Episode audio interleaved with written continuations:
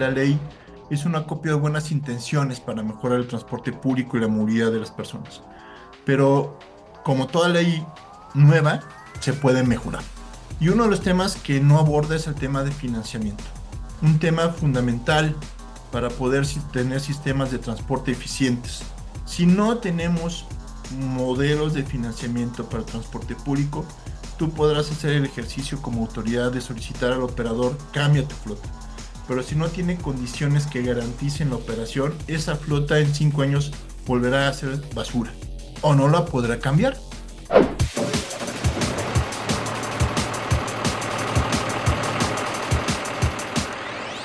Bienvenidos a Ruta TIT, un espacio de conversación en el que platicaremos con los personajes más relevantes del autotransporte en México, para escuchar de viva voz sus puntos de vista sobre los hechos y eventos de mayor impacto para el sector. En cada emisión abordaremos un tema de gran interés para los empresarios transportistas y de logística, con la misión de acercarles información de primera mano para comprender la realidad del sector y apoyar en su profesionalización y crecimiento.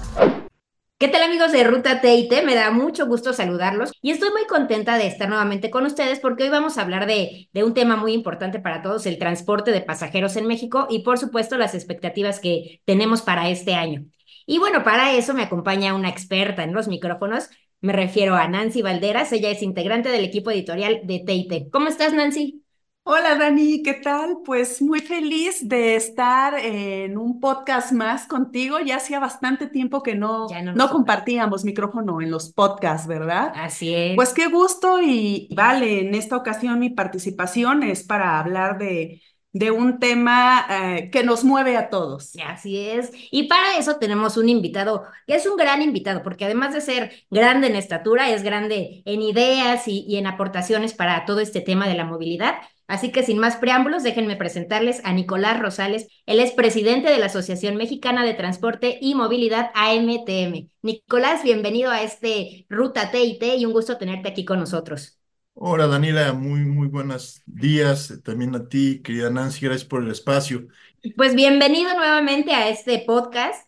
Y nos gustaría mucho iniciar, porque sabemos que en, en mayo de este año justamente eh, se cumplen dos años de la entrada en vigor de la Ley General de Movilidad y Seguridad Vial, y nos gustaría mucho que nos hicieras un balance de lo que ha sido este, estos dos años. Claro que sí. Ya entrando en materia, pues podemos decir que no es únicamente la Ley General de Movilidad la que podemos empezar a señalar como un instrumento que permita mejorar la movilidad y el transporte público en México.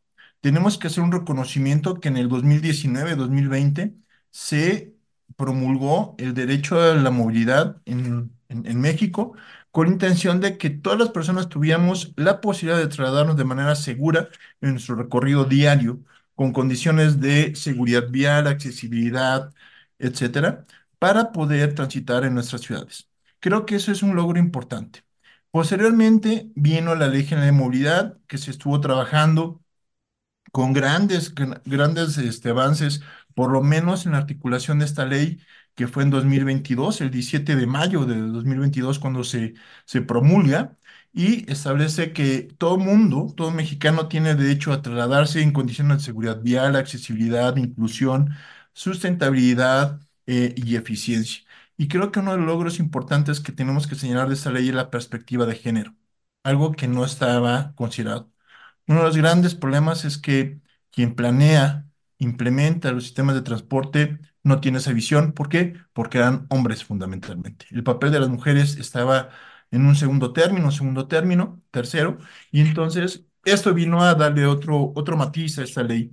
Creo que es fundamental en virtud de que más del 52%, 53% de las personas que usan transporte público son mujeres.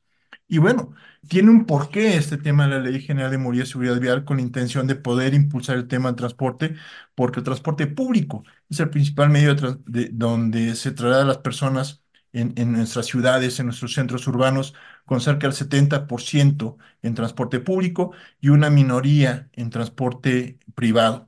Y aquí es donde vemos la gran, discordancia, ¿no? Se planean muchas ciudades, muchas calles para el transporte privado, pero el transporte público quedó en segundo o tercer eh, lugar, ocasionando que esa crisis empezara a alargar y empezamos a ver un deterioro en la prestación del servicio que, que, iba en perjuicio directamente de los usuarios.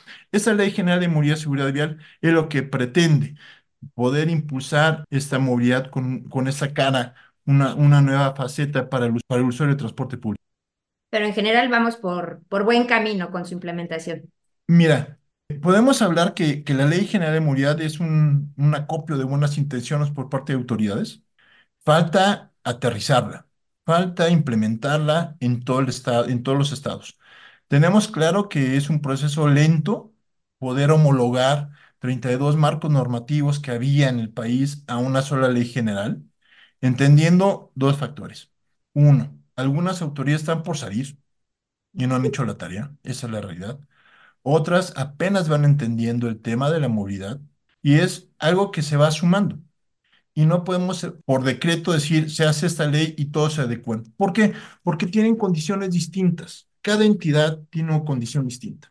El norte con el centro son distintos y el centro con el sur totalmente diferentes. Las necesidades son distintas y son distantes en marcos normativos. mientras en algunas ciudades, por ejemplo, pongamos una, una situación especial, que en el norte requieres el aire acondicionado por las grandes temperaturas que hay en gran parte del año, pues tienes que tener unas condiciones distintas para la prestación de un servicio. En el sur tendrán más o menos esas condiciones, pero también son distintas. Y no es que tengamos que establecer un sistema o homologar sistemas. Tenemos que homologar marcos normativos que permitan que esos sistemas tengan lo necesario para cubrir las necesidades de las ciudades y de los usuarios. Perfecto. Y aprovechando que hablas de estas diferencias entre los estados y por supuesto de, de los cambios de gobierno, que recordemos también que este es un año electoral, ¿crees que esta estrategia nacional de movilidad y seguridad vial eh, en su desarrollo y en su implementación pues sirvan para, para ayudar a, los proyectos de cada localidad? No. Y antes de pasar al tema de la estrategia, quisiera mencionar que la ley es una copia de buenas intenciones para mejorar el transporte público y la movilidad de las personas pero como toda ley nueva, se puede mejorar. Y uno de los temas que no aborda es el tema de financiamiento, un tema fundamental para poder tener sistemas de transporte eficientes que cubran todas las necesidades que podemos señalar para un sistema de transporte, que sea cómodo, que sea rápido, que sea eficiente, que sea seguro. Pero un tema fundamental para el desarrollo del transporte es el financiamiento. Si no tenemos modelos de financiamiento para el transporte público, tú podrás hacer el ejercicio como autoridad de solicitar al operador cambia tu flota. Pero si no tiene condiciones que garanticen la operación, esa flota en cinco años volverá a ser basura o no la podrá cambiar. Creo que es un gran pendiente el tema de financiamiento que se traslada también después al, tema de la estrategia. Pero aquí, al igual en estos dos instrumentos, puedo señalar que faltó la participación del sector operador, del operador de transporte público. ¿Por qué? Porque si tú le preguntas a un operador de transporte público qué es la ley general de movilidad o la estrategia, no te va a saber. No te va a saber qué decir. Ahorita está muy preocupado el operador de transporte público en poder salir de una crisis tan larga proveniente del COVID, que es necesario señalar que dejó en evidencia todo el gran problema que teníamos rezagando. No podemos decir que sea un problema nuevo. Ya veníamos con una crisis de operación, una crisis financiera, una, crisis de modelo de negocio y que tenemos que cambiar. ¿Y qué mejor argumento? Y lo digo con, con, con, con todo este conocimiento de que tenemos la oportunidad de hacerlo con, con, esto, con esta crisis financiera. El modelo hombre camión ya no da para más. Y podemos verlo en las ciudades tenemos que convertirlo a un modelo de operación de transporte de empresa, que implicará muchos retos, pero que será el paso fundamental. Yo recuerdo que el subsecretario de, de Sedatu, el subsecretario Guajardo, señaló que tanto en la Ley General de Movilidad y de la estrategia, el transporte público era parte medular, que era fundamental impulsar el transporte público. Para impulsar el transporte público, aparte de leyes, necesitas financiamiento esquemas que permitan que esos operadores puedan convertirse en empresas y que puedan adquirir flota nueva con ciertas condiciones favorables. Ok, Nicolás, es, es muy relevante lo que comentas sobre la, la necesidad de que las leyes vayan acompañadas, nazcan con dinero, ¿no? Con un presupuesto para su ejecución y en este caso específico para, para motivar una de sus naturalezas, que es eh, el mejoramiento del transporte público o todo el sistema de transporte que existe en, en las ciudades, ¿no? En las distintas ciudades, localidades del país abordaste otro tema que es hombre camión, eh, esta necesidad de migrar de, de, hombre camión a empresa, que es, es un punto que ustedes desde la AMTM han impulsado y difundido de forma muy relevante eh, en el país. Antes de migrar, ¿no? De ir hacia este tema y abordarlo a profundidad, porque es muy interesante y hay ciudades que lo están haciendo de forma satisfactoria.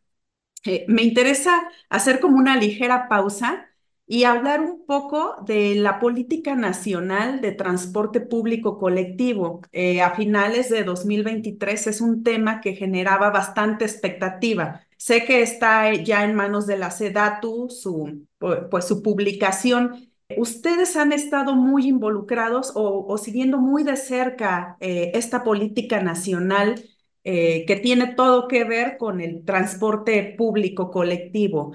¿Cuál es su balance? ¿Qué puntos relevantes puedes compartir con nuestra audiencia que consideras que, abonan, que, que son positivos y que bien, tal vez no haya recursos, pero pues sí sientan unas bases o una base para tener un punto de partida y dirigirse posteriormente a una mejora? ¿Qué hay de esta política? Mira, yo, yo considero que fundamentalmente lo que se pretende con esta política nacional es que el Estado reasuma o retome el control del transporte público. Y es importante. Estuvimos muchos años sin ningún tipo de normatividad que permitiera que el Estado cumpliera con esta función. ¿Por qué? Porque el Estado, y hablo, voy a hablar de la Ciudad de México. En Ciudad de México, ¿qué es lo que pasaba? Se concesionó el transporte público a particulares durante muchos años. Más de 60 años ha estado operando mediante el modelo de, permiso o concesión bajo el modelo hombre camión y que lamentablemente eh, la calidad del servicio fue deteriorándose. No había inversiones en transporte público, no había una planeación de transporte público y la autoridad estaba pues observando, regulando esa prestación del servicio. ¿Y qué pasó? Que se lo comió al operador de transporte público. Es una realidad. Nunca hubo una planeación de transporte público. Yo, yo te puedo recordar, yo tengo cerca de 40 años en el sector, cuando eran combis, se cambiaban a microbuses de manera indiscriminada, sin hacer estudios de planeación. ¿Qué es lo que pasaba? Si en una ruta había 250 combis, se cambian a 250 microbuses. ¿Qué pasó después? Si se cambiaban a camiones, también se cambiaban en mayor, en el mismo número. A lo que yo voy es, se hacía como un modelo de negocio particular. No había esa vocación de servicio, no entendíamos esa parte. ¿Qué es lo que pasaba? Entonces saturamos las calles de unidades, saturamos las unidades, eh, teníamos eh, camiones sin controles de calidad de servicio, altamente contaminantes, fuimos aprendiendo el modelo. ¿Y qué fue lo que pasó? Que tenemos lo que tenemos muchos años de servicio en las unidades, más de 30 años en algunos casos, donde cuando se pudo invertir de manera planeada, no se hizo, y que ahora se quiere invertir, pero no tenemos, el operador no tiene dinero para hacerlo. Entendamos que el, operador de transporte público vive de la tarifa, vive del usuario. Y la pandemia vino a tirar la, la, la, la demanda cerca de un 20-25% que ya no vamos a recuperar. Y eso ocasiona un boquete financiero y de económico en los operadores de transporte público y es uno de los temas fundamentales para evitar la transición a esos modelos de empresa. Por eso señalo que es parte fundamental del financiamiento donde la autoridad nos pueda ayudar. La Ciudad de México es excepcional en este caso porque da bonos de chetarización, pero no en todos los estados. Hay estados de la República que invierten cero pesos en temas de transporte público porque tienen otras tantas necesidades pero es necesario que el transporte público sea un factor de desarrollo en la calidad de vida de las personas, en el desarrollo económico y social de las ciudades. Entonces necesitamos inversión, inversión por parte de las autoridades o que garanticen esa, esa, sostenibilidad financiera que es fundamental. Para nosotros era muy relevante iniciar este podcast con un balance general de lo que, se ha logrado y de lo que es la Ley General de Movilidad y Seguridad Vial desde la voz de, un experto. Esto ha sido muy bueno, eh, su balance siempre tan aterrizado.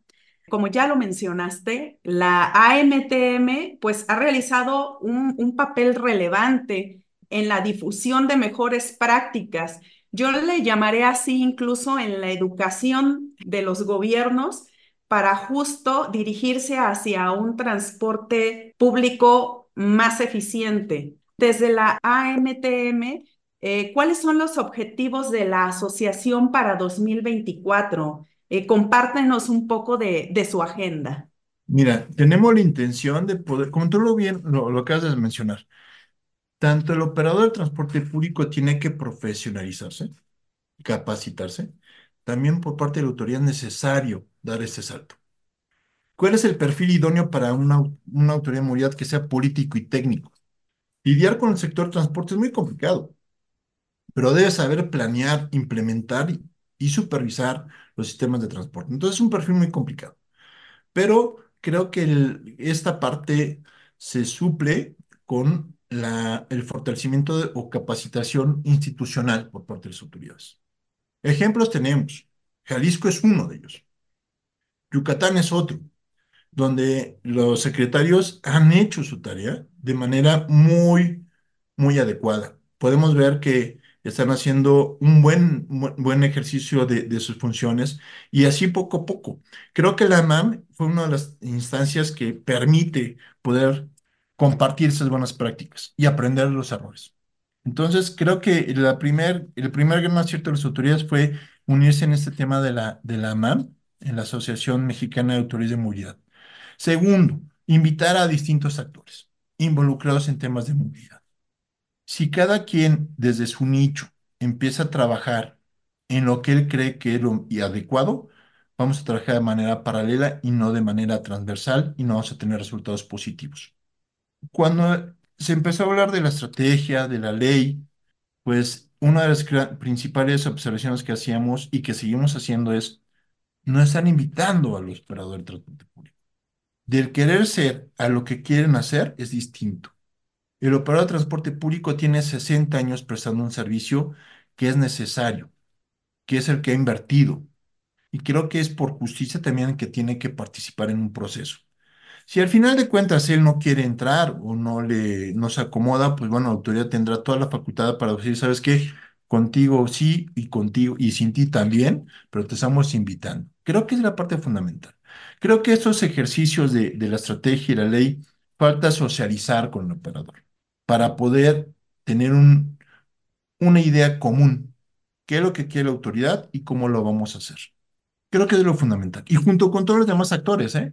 No podemos olvidar a la academia, no podemos olvidar a los consultores, no podemos olvidar a los proveedores de bienes y servicios, que son los que al final de cuentas proveen todo este material rodante con las condiciones que requiere autoridad. Creo que paso a paso tendremos que empezar a, trabajar en esta socialización, que es lo que queremos hacer nosotros como MTM, eh, tanto las autoridades como buenas prácticas, como los operadores, convencerlos de que, bueno, el modelo tiene que cambiar para que sigan prestando un servicio, para que sigan viviendo, porque eso es realmente un, un, modo, de, un modo de, de, de vivencia. Durante 60 años se ha hecho y por qué no seguirlo haciendo en otras condiciones que sean beneficiarias las ciudades y los usuarios. ¿Y cómo ha sido este proceso en que ustedes tienen esta comunicación directa con las autoridades de estados, de municipios y, y, solicitan justo involucrar a los operadores, quienes realmente hacen, hacen posible, viven el día a día de la prestación del servicio. ¿Cómo ha sido la respuesta de las autoridades? ¿Se ha logrado avanzar? ¿Se ha logrado generar conciencia para involucrarlos en este proceso de evolución? ¿O qué sucede Sí, en este punto? mira, te puedo decir que hemos hecho el ejercicio con, con algunos municipios a partir de esta Ley General de Movilidad y Seguridad Vial, donde hemos hablado con operadores Eh, te digo, no es una tarea fácil. Lleva su tiempo consolidar estos proyectos. Entonces hemos hablado con autoridades municipales, con autoridades estatales, hemos hecho el ejercicio, ver esquemas de capacitación para operadores, ver temas de cómo implementación de o, o proyectos más viables y sustentables. Es decir, por ejemplo, en Manzanillo fuimos a hacer una visita el año pasado. Este año tenemos con la Secretaría de, perdón, con el Congreso de, Hidalgo para poder empezar a trabajar sobre su Ley General de Movilidad y homologarla conforme a la Ley General de Movilidad y Seguridad Vial. Hemos hecho también con Sinaloa, eh, algunos municipios hemos hecho también con Mazatlán, y la intención es que las autoridades abran la perspectiva, porque ni la autoridad puede solo, ni el operador. Es una realidad. Tenemos que trabajar de manera conjunta, de manera colaborativa. Si queremos seguir prestándolo para el transporte público un servicio, tiene que ser en mejores condiciones, tanto para el usuario como para la ciudad, como para el mismo operador del transporte público. Es un trabajo, no es muy sencillo, no es muy fácil, pero tenemos que empezar a sentar las bases. La Ley General de Seguridad de Movilidad y Seguridad Vial es una parte, la estrategia será otra parte fundamental, pero la política pública, la política nacional también será un tema que tendremos que ir conociendo a los operadores de todo el país. Eh, recordemos que cuando se implementó la estrategia se hicieron siete foros, siete foros en distintas partes de la República y yo quisiera preguntarle a, a Sedatu cuántos operadores de transporte público intervinieron en estos, en estos foros. Muy poquitos. ¿no? Tenemos que difundirlo, ¿no? Tenemos que, que oír al operador de transporte público, saber cuáles son sus necesidades, a qué se compromete también. Nicolás, y retomando esto que comentabas muy claramente hace un momento, que el modelo de hombre camión ya no da para más, sabemos que ustedes justamente, como nos comentabas en sus objetivos, está el impulsar esta migración hacia las empresas. Pero cuéntanos cómo va ese proceso, ¿lo ven con optimismo? ¿Todavía se muestran como que no muy convencidos o cuéntanos? En, en la Ciudad de México tú has visto que se han cambiado empresas, por ejemplo, en, en Ciudad de México. Guadalajara ya hizo todo su sistema de, de, de transporte empresa es viable. Hay que buscar la fórmula y el diálogo con los operadores. Muchos son renuentes porque tienen miedo al cambio. Y es una realidad. Pero, pues vemos que el hombre camión tampoco ya da para más. La ley te prohíbe, como hombre camión, comprar unidades. Ahora tiene que ser a través de una, de una empresa social, ¿no? De una empresa económica. No puedes comprar unidades tenemos que incitar y promover, pero ¿con qué?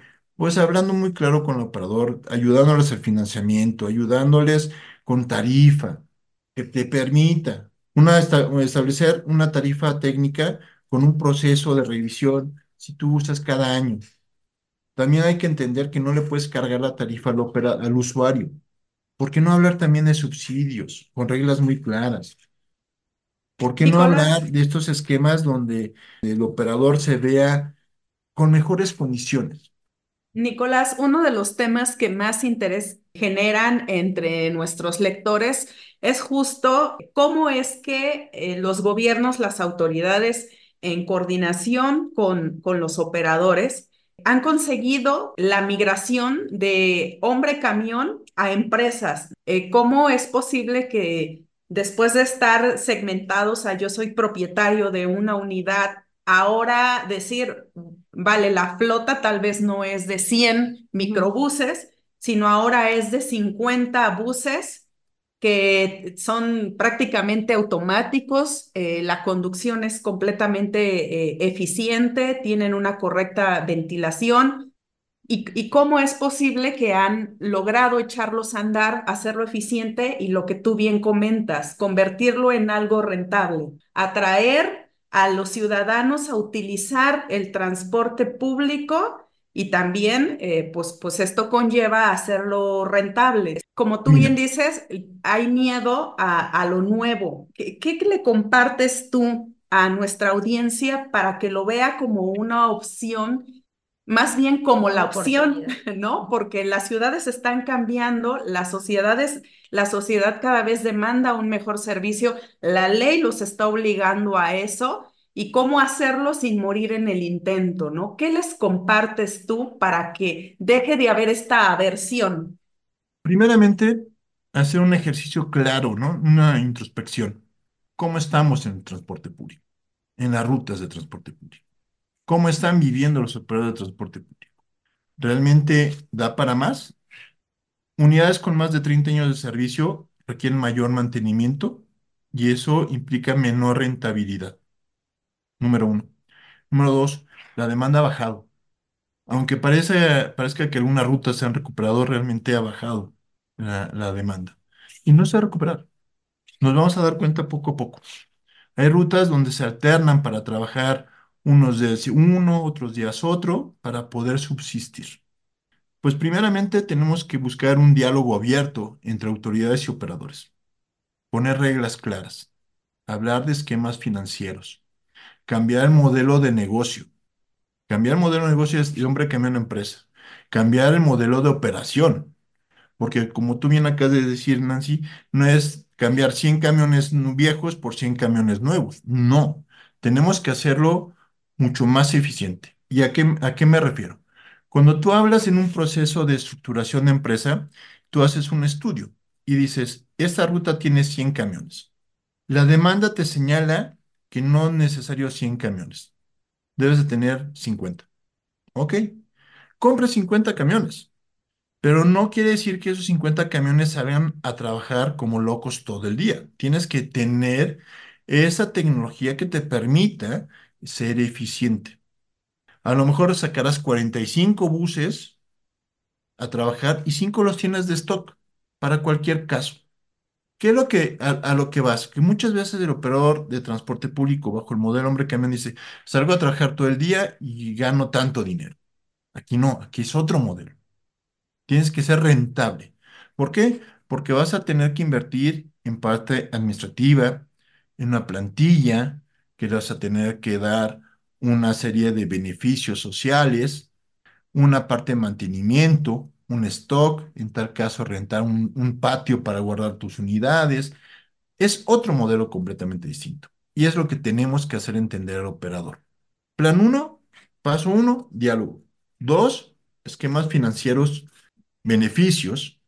Si tú quieres bonos de checarización, que, el ban que, que, la autoridad sea el aval para que sean procesos más, bases, más rápidos de tener créditos más accesibles, más blandos un tema de tarifa que te permita sustentabilidad, un tema de, de subsidios que te permitan también tener garantía en la operación. No es para enriquecer al operador, es para garantizar la prestación del servicio.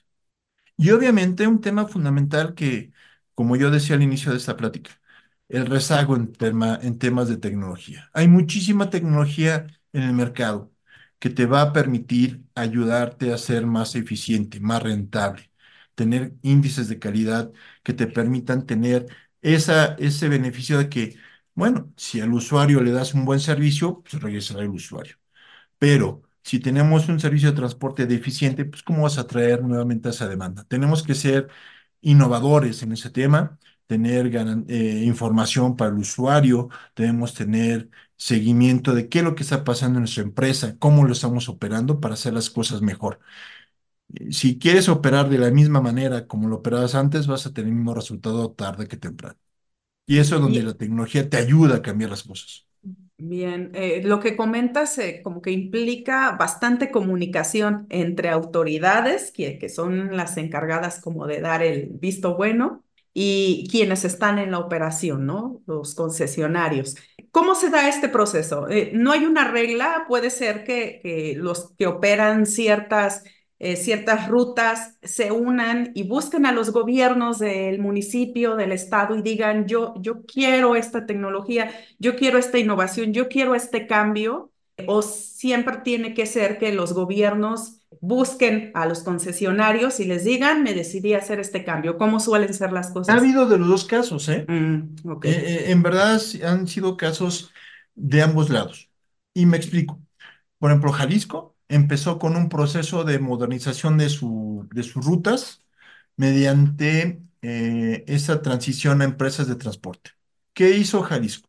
Se sentó con los operadores, dijo, vamos a hacer esto, quien quiere entrar se queda, quien se quiera ir, les liquidamos de alguna u otra manera. Si tú revisas el padrón de operadores de transporte público previo a este cambio y lo revisas con el de que hay actual, no han tenido muchos. Les conviene. ¿Qué pasó en otros estados? En otros estados llegan con otras condiciones y dice la autoridad, vamos a hacer ese cambio. No quieren hacerlo, va a venir alguien que va a invertir y lo vamos a hacer. Por eso te digo, con y sin ustedes. Bueno, hablamos un poco sobre la renovación de flota, pero hay un tema que sí o sí debemos abarcar, la electromovilidad, la electrificación del transporte público.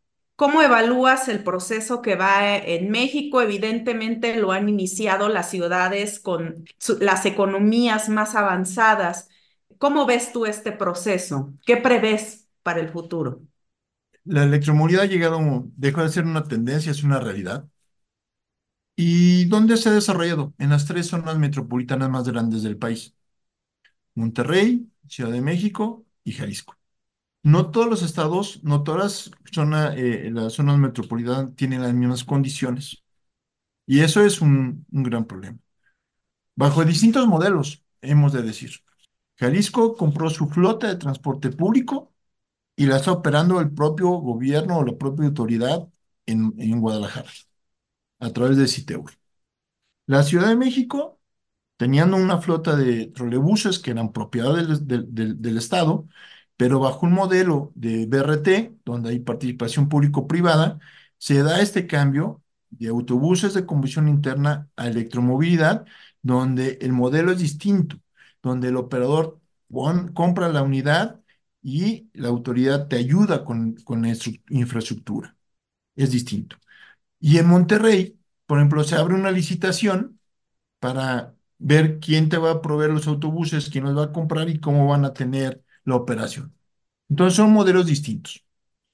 Llega a Yucatán, llega a la ciudad de Mérida y pone su propio proyecto con condiciones donde el gobierno del estado te garantiza la operación, pone pesos sobre la mesa y donde el operador compra las unidades.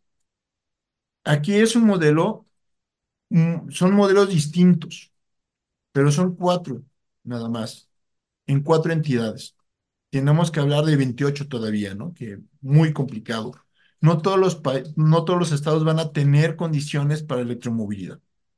Ahora, debo explicar por qué. Uno es el tema de inversión, y no es únicamente inversión en, en autobuses, es inversión en infraestructura.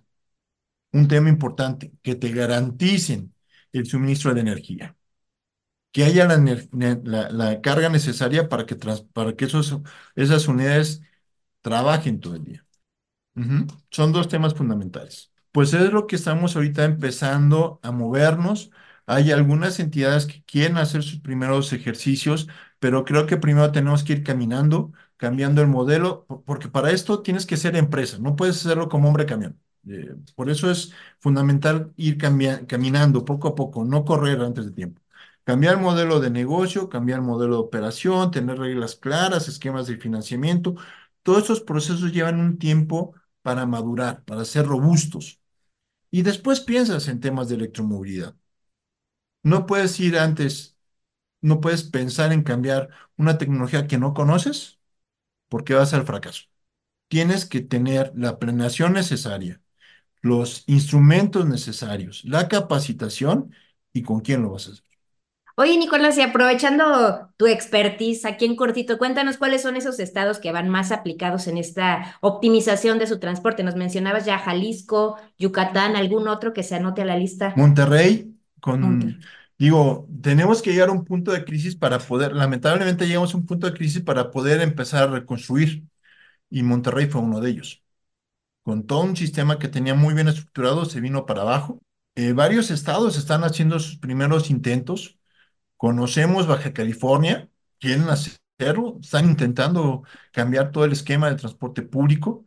También el, nuevo secretario del Estado de México tiene las intenciones de, mejorar el transporte público en el Estado, pero como yo, yo decía hace unos minutos, cada entidad tiene una complejidad distinta. Hay estados que, que requerirán mucho mayor inversión, mucho mayor trabajo, mucho mayor talacha, por decirlo de algún modo, para que el operador de transporte público cambie de modelo. Tenemos que hacer las tareas muy incisivas, muy claras, muy contundentes de hablar con el operador. Pero en ese sentido, por ejemplo, Puebla también ha ido avanzando poco a poco. Uno, de los grandes temas que yo veo es que de repente cuando fue el boom del BRT, todo el mundo quería tener un BRT. Todo el mundo. ¿Y qué fue, cuál fue el resultado? Que muchos tronaron, por lo que yo decía falta de planeación, falta de negociación, falta de inversión. Y vemos temas como en Tijuana, en Chihuahua, el mismo Monterrey, el Tuzobús en Hidalgo. Varios modelos tuvieron que ser rescatados precisamente porque no todo funciona como un BRT.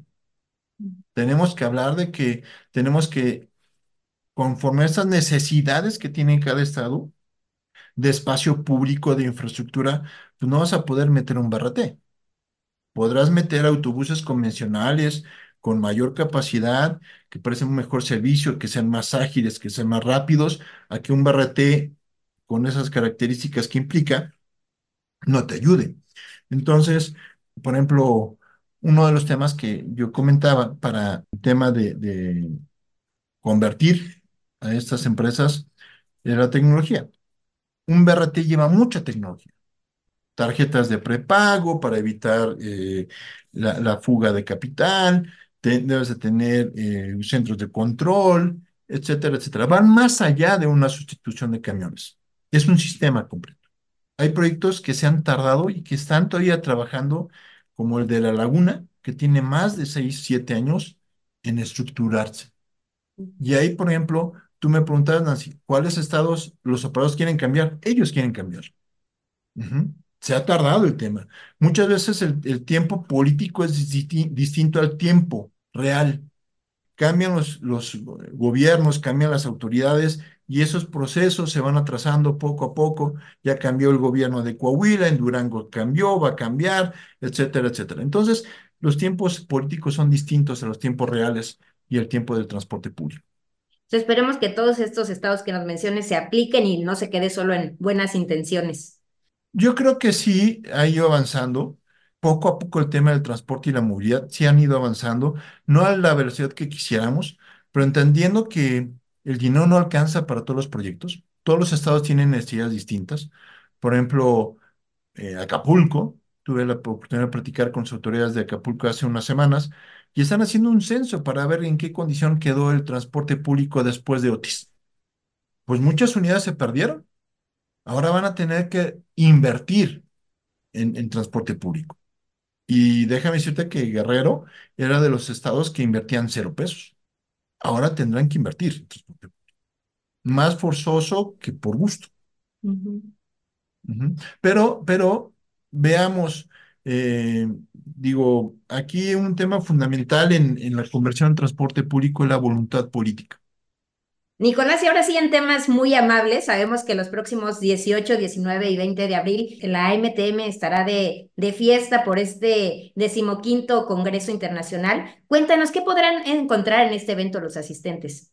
Pues mira, precisamente esto que estamos platicando, buenas prácticas para poder impulsar el tema de movilidad con la participación de autoridades, de consultores, de organismos internacionales, que nos vendrán a platicar qué es lo que se ha hecho en otras latitudes de, América Latina y también en Europa. Eh, ¿qué, ¿qué, es lo que queremos hacer este año? Cumplimos ya 15 congresos. Se dice fácil, pero no, no lo ha sido a lo largo del tiempo.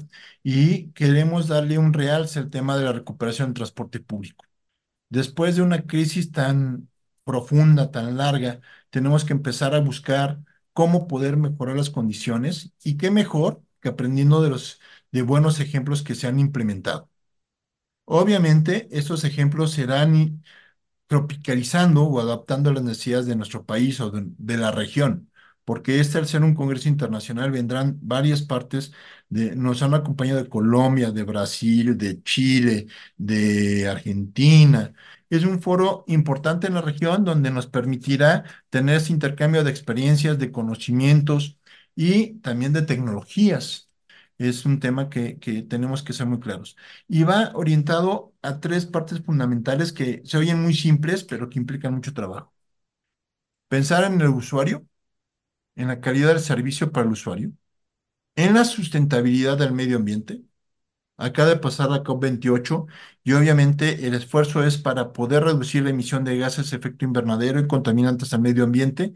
Como el sector es uno de los principales emisores de contaminantes, tenemos que ver qué podemos hacer para disminuir la huella de carbono del transporte público y obviamente el tema de la sostenibilidad de esos sistemas de transporte público, ya sean de las autoridades o ya sean de los particulares quienes prestan el servicio. Son tres, tres columnas, tres pilares que queremos impulsar para poder eh, abarcar todos esos cambios que se requieren en, en, el transporte público a nivel nacional, a nivel estatal y también a nivel municipal, si es posible, pues es un tema que, que más que nada los municipios saben cuáles son sus necesidades, ¿no? Ellos tienen que ser involucrados en la toma de decisiones junto con los estados y bueno, teniendo esos instrumentos que acabamos de platicar, reconocimiento del derecho a la movilidad, una ley general de movilidad y seguridad vial, una estrategia como la ENAMOP y una política nacional, tenemos que conjuntar esfuerzos para poder hacerlo y en este Congreso lo hablaremos también para ver cuál es el camino y el rumbo que tendremos que tomar en un año muy complicado. Tú bien lo comentabas al principio, un año electoral donde habrá cambios de gobiernos, donde tendremos que incidir nuevamente, empezar a picar piedra con las autoridades que lleguen para, para convencerlos de que es necesario impulsar el tema del transporte público como parte eh, medular del desarrollo en las ciudades, el desarrollo económico y pensando en los usuarios del transporte público, que son a quienes nos debemos. Perfecto, pues ahí está ya la invitación para este decimoquinto Congreso Internacional de la AMTM, los días 18, 19 y 20 de abril y los esperamos que nos acompañen. Claro que sí. Nicolás, pues te agradecemos muchísimo por ampliarnos toda esta perspectiva de, del transporte, eh, de las aportaciones que están haciendo ustedes como AMTM con los gobiernos y como siempre un gusto platicar contigo. Igualmente, Daniel, un gusto platicar contigo y contigo, Nancy. Muchas gracias por el espacio y muy buenos días. Los invitamos a mantenerse informados de la actualidad del autotransporte en nuestro portal www.tit.com.mx y en nuestras redes sociales. No olvides activar las notificaciones para enterarte cuando un nuevo episodio esté disponible. Recuerden que nos encontramos el próximo episodio en la ruta correcta, por supuesto, en la ruta TIT.